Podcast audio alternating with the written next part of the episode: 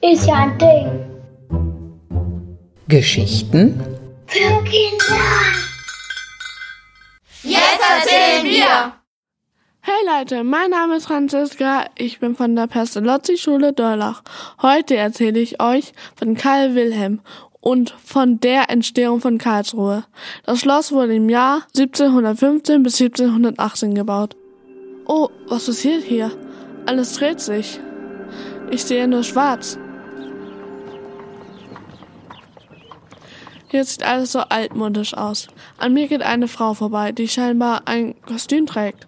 Es ist ein langes, feines Kleid. Ich frage sie einfach mal, hallo, in welchem Jahr bin ich und wo bin ich? Im Jahr 1718 in Karlsruhe. Okay, aber was ist passiert? Hm, die Frau geht einfach weiter. Aber hey, wenn ich schon hier bin, gucke ich mich einfach mal um.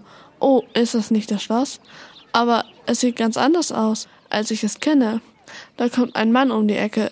Er kommt direkt auf mich zu. Komm, Hofmädchen, hilf mir den Hof sauber zu machen. Hm, ich nicke und folge ihm einfach mal.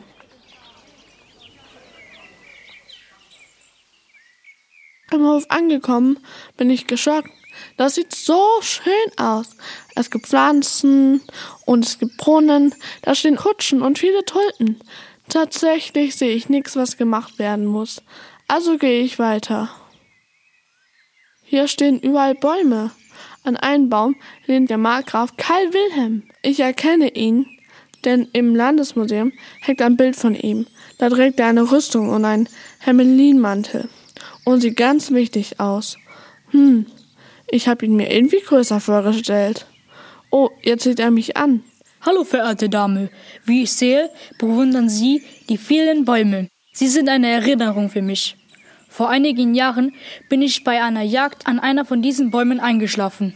Ach, da drüben. Der ist ja sogar angezäunt. Damals habe ich vor einer großen Stadt geträumt. Sie war wunderschön.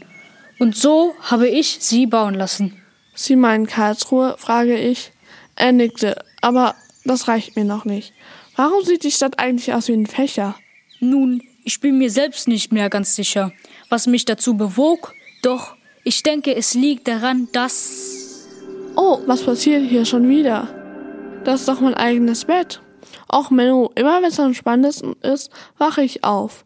Aber wenigstens habe ich jetzt was zu erzählen für meinen Podcast. Thank you.